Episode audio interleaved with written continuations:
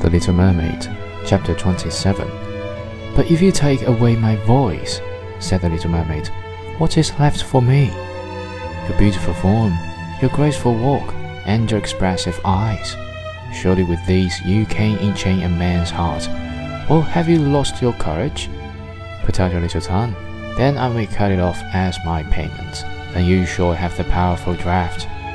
It shall be, said the little mermaid.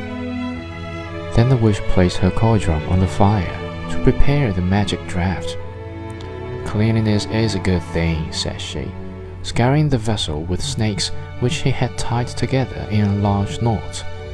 Then she pricked herself in the breast and let the black blood drop into the cauldron.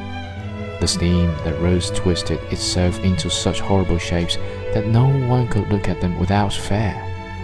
Every moment, the witch threw a new ingredient into the vessel, and when it began to boil, the sound was like the weeping of a crocodile. When at last the magic draught was ready, it looked like the clearest water